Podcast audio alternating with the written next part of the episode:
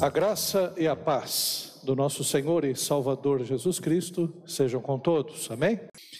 Mas, meus irmãos, vamos apenas abrir a Bíblia em 1 Coríntios capítulo 11. 1 Coríntios capítulo 11. Nós vamos ler do versículo 23 ao versículo 34. É o texto relativo à ceia do Senhor.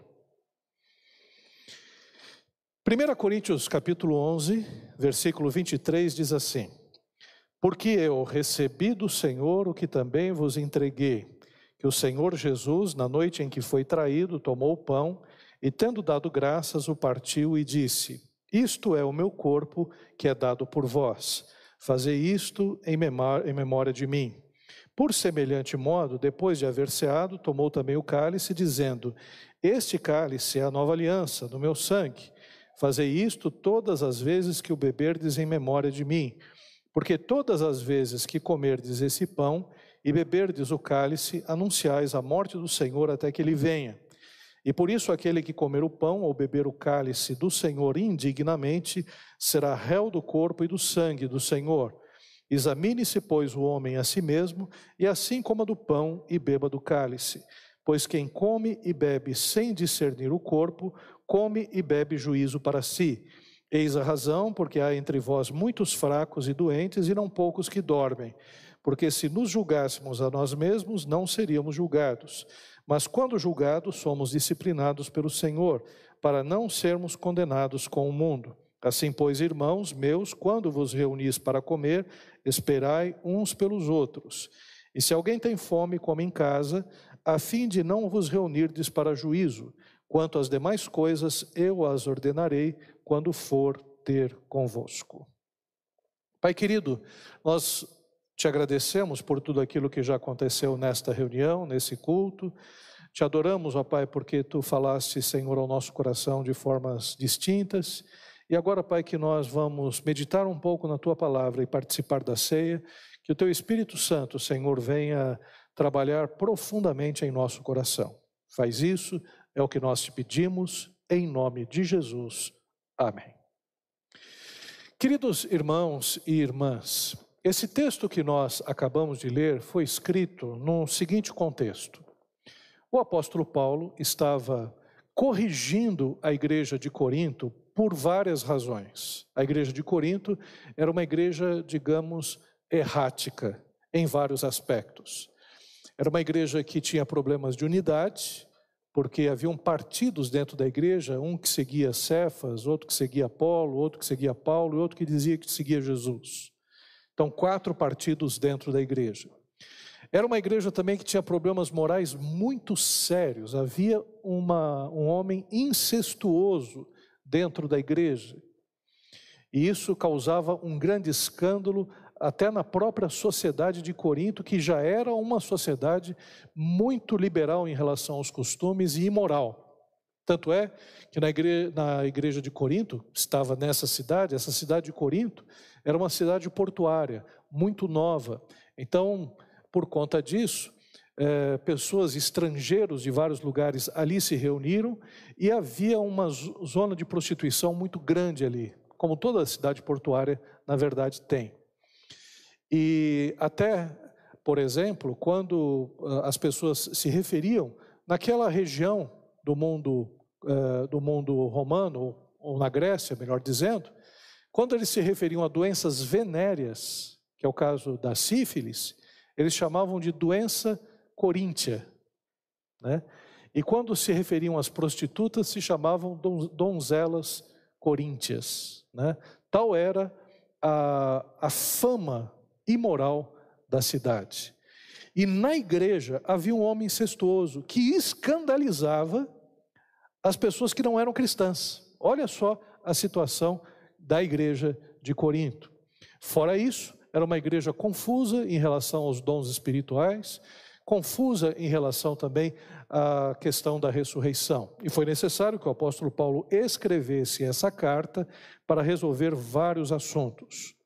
E aqui o apóstolo Paulo está escrevendo um problema sério que está havendo em relação à ceia. Vamos retomar um pouco. Quando Jesus Cristo, ele estabeleceu a ceia, estabeleceu a ceia a partir da Páscoa. Lembremos que eles se reuniram para, eh, para celebrar a Páscoa. Na Páscoa havia um cordeiro, ervas amargas, eh, o vinho, o pão, cada um com a sua simbologia relacionada à Páscoa, que se referia à saída do povo de Deus, que estava escravo no Egito e se dirigia a Canaã. Então a Páscoa, ela foi feita primeiramente por causa da última praga no Egito. O anjo da morte iria passar. A palavra da, dessa, dessa passagem do anjo da morte é Pessá, que quer dizer Páscoa. Então, para que o anjo da morte não exterminasse as pessoas do povo judeu, foi matado um cordeiro, foi morto um cordeiro, e o seu sangue foi colocado nas vergas das portas, simbolizando que aquele cordeiro, o sangue daquele cordeiro, salvaria o povo da condenação, da morte que a última praga estabeleceria. Então a Páscoa foi estabelecida lá. E Jesus Cristo, como judeu e também outros, os apóstolos, também celebraram a última Páscoa antes da morte de Cristo. E Jesus Cristo escolheu dois elementos dessa Páscoa: o pão e o vinho. O pão simbolizando o corpo de Cristo, que seria esmagado na cruz do Calvário, e o sangue, que seria o vinho, que seria o sangue derramado, vertido na cruz do Calvário. Só que os judeus eles tinham uma forma de, de refeição que era uma forma muito cuidadosa e muito respeitosa. Aliás, a refeição judaica tem aquele momento do agradecimento a Deus. Uma pessoa só senta numa mesa judaica se ela é bem acolhida, se ela tem comunhão. Então, na mesa judaica, quando eh, Jesus estabeleceu a ceia, os judeus celebravam a ceia livremente, celebravam a ceia com cuidado, com respeito, com unidade. Coisa que não acontecia na igreja de Corinto. Na igreja de Corinto, o culto era feito nas casas, as casas das pessoas mais ricas, por exemplo, e abonadas, a ceia começava antes. Os mais ricos comiam como se fosse um banquete romano. E depois os mais pobres chegavam e já não tinha mais comida. Eles às vezes traziam algumas coisas de casa, outras vezes não, e a ceia era uma confusão, era uma bagunça. Aquilo que era para ser um momento, que era um momento de reflexão, um momento para que a igreja se tornasse única, una em Cristo Jesus, era mais um fator de divisão naquela igreja problemática. Aí o apóstolo Paulo disse assim: Olha, o que vocês estão fazendo está errado. Vocês estão se reunindo para condenação. Né? Vocês não devem fazer a ceia dessa forma. E aí o apóstolo Paulo disse: Eu recebi do Senhor. Quer dizer, diretamente Deus falou com Paulo. E aí, o que eu recebi do Senhor foi o seguinte: que o Senhor Jesus, na noite em que foi traído, ele tomou um cálice, dizendo: Esse cálice, tomou um pão, partiu, deu graças, né? E disse: Esse é o meu, meu corpo dado por vós. E, semelhantemente, também, depois de haver ceado, tomou um cálice, dizendo: Este é o cálice na nova aliança no meu sangue. Fazer isso todas as vezes que beberdes em memória de mim. Então, aqui tem uma transição muito interessante. Porque no judaísmo as pessoas se reuniam para uma refeição. Uma refeição, e parte dessa refeição eles reservavam para o pão e para o vinho, que simbolizava o corpo e o sangue de Cristo Jesus. A partir desse momento, a ceia ela se torna cada vez mais simbólica. Hoje, por exemplo, nós não vamos celebrar uma refeição, né? nós vamos apenas simbolicamente tomar os elementos, que não servem nem para saciar a nossa fome. Conta-se que um dia um bêbado entrou numa igreja, no momento da ceia, e teve o momento do cântico, o momento do ofertório, e aí depois é, a ceia. Aí ninguém teve o cuidado de dizer que a ceia era para aqueles que eram membros da igreja. O bêbado chegou e foi lá, pegou o pão, né? Ele primeiro foi com a mão cheia assim para pegar bastante, né? Você não, é um só. Aí pegou um só. Aí quando ele pegou o vinho, ele chegou, pegou o vinho, bebeu, falou: "Só isso? Eu paguei só para isso? eu dei o dinheiro para vocês me darem só isso para comer?" Né? Não é uma refeição, evidentemente. Não se trata de uma refeição, se trata claramente de um aspecto simbólico. Mas alguns aspectos rápidos aqui para a gente entender de como nós podemos participar adequadamente da ceia. O apóstolo Paulo, ele diz que na ceia há necessidade do autoexame, do exame interior, espiritual, examine-se o homem a si mesmo e participe da ceia. Aí a gente pode perguntar, mas como é que funciona esse exame? Quer dizer que se a gente tiver cometido algum pecado, então nós não podemos participar da ceia? Ora, nós somos pecadores. Existe, às vezes, um terrorismo que algumas igrejas faziam em relação à ceia, e o pastor dizendo: olha, um dia um sujeito tomou indignamente a ceia e morreu no corredor. Quando ele disse isso, quem é que queria agora tomar a ceia? Ninguém. Achava que a ceia ia eliminar. Foi a participação menor do povo em relação à ceia o dia que o pastor disse isso. Né? Evidentemente, nós somos pecadores. Existe alguém aqui digno para tomar a ceia do Senhor? Não, não existe. Eu não sou digno, eu sou um pecador. É, se a gente fosse falar de dignidade, a, a, gente pode entender o que acontece. Eu sou lavado e remido pelo sangue de Cristo Jesus, e só por causa disso eu posso participar da ceia. Mas eu, Maurício, sou um pecador. Eu tenho, é, evidentemente, as minhas limitações como pecador que sou. Então, eu não tomaria e não estaria preparado para tomar a ceia. Não é isso que o apóstolo Paulo está falando. Na verdade, ninguém poderia se achar digno diante da ceia do Senhor. Mas ele diz: Examine-se, pois, o homem a si mesmo, e assim coma do pão e beba do cálice, pois quem come e bebe sem discernir o corpo, aqui está a chave. Não tomar, tomar a ceia indignamente é aquela pessoa que não discerne o corpo, é aquela pessoa que não entende o corpo de Cristo. O corpo de Cristo é a igreja do Senhor Jesus. Então, o que a ceia está trabalhando aqui é a questão da unidade do corpo de Cristo, da igreja. Então, uma pessoa que está tomando indignamente é uma pessoa que está participando da ceia e, por exemplo, tem conflitos com o irmão, odeia o irmão, não gosta do irmão, Aqui nessa igreja, por exemplo, a gente faz dois cultos, um pela manhã e um pela noite. Eu me lembro que quando nós resolvemos fazer essa divisão, tinha gente aqui na igreja que não topava o outro né, e resolveu né, chegar e fazer o seguinte: ah, eu vou vir de manhã porque o outro vem, de uma, vem à noite. Então não vou no culto da noite, vou no culto da manhã, está tudo resolvido. Né? Quer dizer, essa pessoa tomava a ceia indignamente. Ela não estava discernindo o corpo. É isso que muitas vezes nós não entendemos.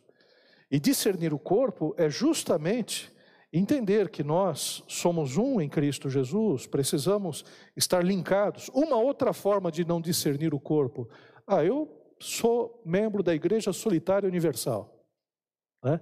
Faço o culto em casa, assisto pela internet, celebro a ceia em casa, é, dou a oferta para mim mesmo, né? E canto louvores para mim, para Deus, louvado seja Deus, louvado seja eu, né? E é, faço apelo para mim mesmo e está tudo resolvido. É a igreja solitária universal. Tal pessoa também não discerne o corpo, porque eu isoladamente não sou igreja de Cristo. Nós somos a igreja de Cristo. Porque onde dois ou três estiverem reunidos no nome de Jesus, ali ele está. Então, é claro a, questão da unidade da igreja. Nós precisamos entender que nós somos um em Cristo Jesus. Então, discernir o corpo é entender: olha, eu tenho um problema com meu irmão. Eu não posso continuar assim. Eu até vou participar da ceia, mas vou colocar no meu coração que eu vou perdoá-lo. Não vou ficar guardando mágoas, ressentimentos. E ou eu estou em falta com meu irmão, eu vou resolver isso, porque eu estou cindindo, eu estou dividindo o corpo de Cristo Jesus. E a ceia tem um outro caráter que é um caráter maravilhoso, porque quando participamos da ceia, nós estamos anunciando a morte do Senhor Jesus Cristo até que ele venha. Então nós temos o passado, porque nós estamos falando do que aconteceu lá na cruz do Calvário, da remissão dos nossos pecados, do sangue que foi vertido, do corpo que foi ali massacrado na cruz do Calvário. E, claro, falamos da ressurreição, que demonstra que o sacrifício de Jesus Cristo, ele foi aceito. O sacrifício de Jesus Cristo, ele foi em nosso lugar. Então, a partir do sacrifício dele, nós temos então a redenção. Mas também nós apontamos para o futuro, porque participamos dessa ceia até o momento em que nós cearemos com o Senhor Jesus. Estaremos nas bodas do Cordeiro e com a igreja de todos os tempos, a igreja militante, a igreja triunfante, a igreja eh, de todas as épocas, de todas as línguas, de todas as nações, como nós vimos aqui, gente do Timor-Leste, né, nós estaremos todos ali reunidos para participar na mesa do Senhor, na ceia do Senhor. Você pode até dizer, ô pastor, mas haja lugar para essa mesa, né? Olha, é um plano espiritual, não sei exatamente como é que vai ser, mas evidentemente todos ali estarão reunidos e o Senhor Jesus Cristo, né, junto com a igreja, estará nas bodas do Cordeiro, na festa de casamento, onde Jesus e a sua igreja se unem nos céus de Deus para celebrar essa unidade eterna que teremos. Então, até o momento em que Jesus venha, nós celebramos a ceia.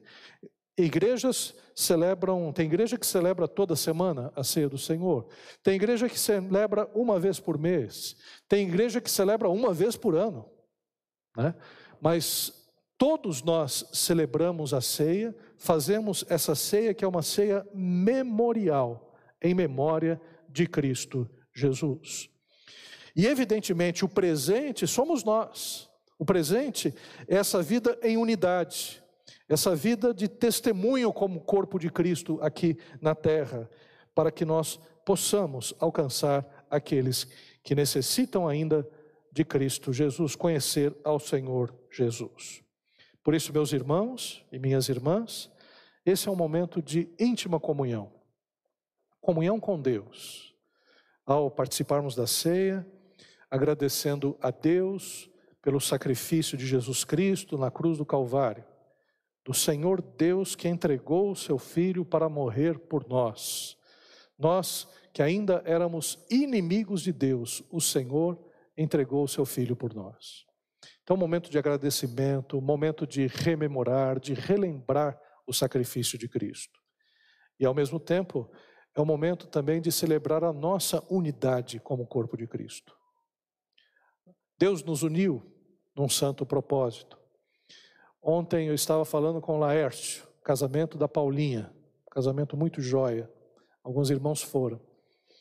E no casamento da Paulinha, filha da Joana, o Laércio e a Cida estavam falando das pessoas que passaram pela igreja, né, Laércio? Né? E eu falei: olha, eu agradeço a Deus pelas pessoas que passaram por aqui e, por alguma razão, estão em outra igreja, noutra cidade, né, estão firmes em Deus. Mas eu lamento por aqueles que passaram por aqui e se desviaram. Esses eu lamento. Lamento porque em algum momento eles desistiram de seguir a Cristo Jesus.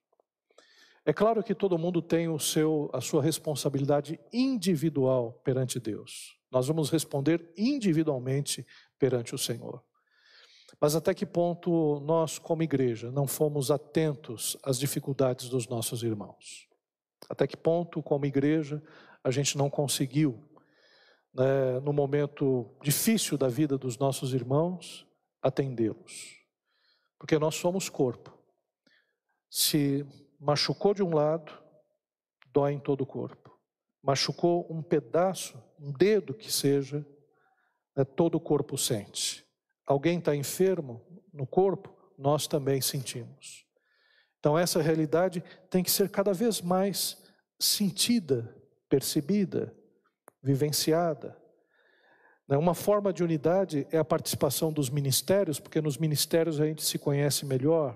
Então, pessoal, por exemplo, das professores da escola bíblica, apesar de não estarem aqui dentro, elas estão ali né, em comunhão, se ajudando mutuamente, abençoando uma a outra, né, no trabalho evangelístico com as crianças. O pessoal do evangelismo também tem mais contato entre si e mantém uma comunhão e conseguem perceber mais um ao outro. O pessoal que está orando com a gente uh, na campanha dos 40 dias de oração e jejum às 10 horas, que já é um pessoal, um pessoal consolidado, né? é um pessoal que a gente já sabe quais são as suas dificuldades, quais seus, são os seus problemas. Quando a gente encontra, já pergunta o que está acontecendo e a gente tem a chance de ser mais solidário um com o outro. Então, essa é uma forma de unidade, é uma forma de a gente se unir. O pessoal do louvor também né, se ajuda um ao outro, e assim, cada ministério tem a sua forma de unidade. Então é importante procurar essa unidade, é importante estar inserido na igreja. O pessoal ontem do 5G estava aqui, né? Tá vendo? Sempre o ru, né? Mas o pessoal do 5G estava ali, fizeram as brincadeiras. Aliás, quem ganhou não foi nem um jovem, não, foi um jovem, né? Foi o Fernando, né, que ganhou, né? Ah, ganhou a, a competição.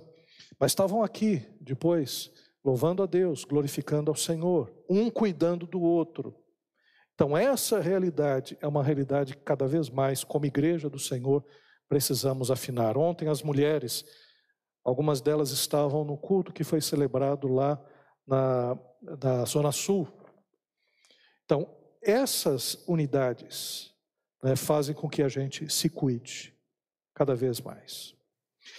Pai querido, muito obrigado, Senhor. Nós te damos graça, Senhor, por esse culto, Senhor, onde nós pudemos, Senhor, testemunhar, pudemos orar, Senhor, também louvar e participar dessa mesa maravilhosa, Senhor. Agora leva-nos em paz para os nossos lares, abençoa nossas casas, livra-nos do mal, Senhor, e que a tua paz esteja sobre as nossas famílias. Que a graça do nosso Senhor Jesus, o amor de Deus, o nosso Pai, a comunhão e a consolação do Espírito Santo sejam com todos nós.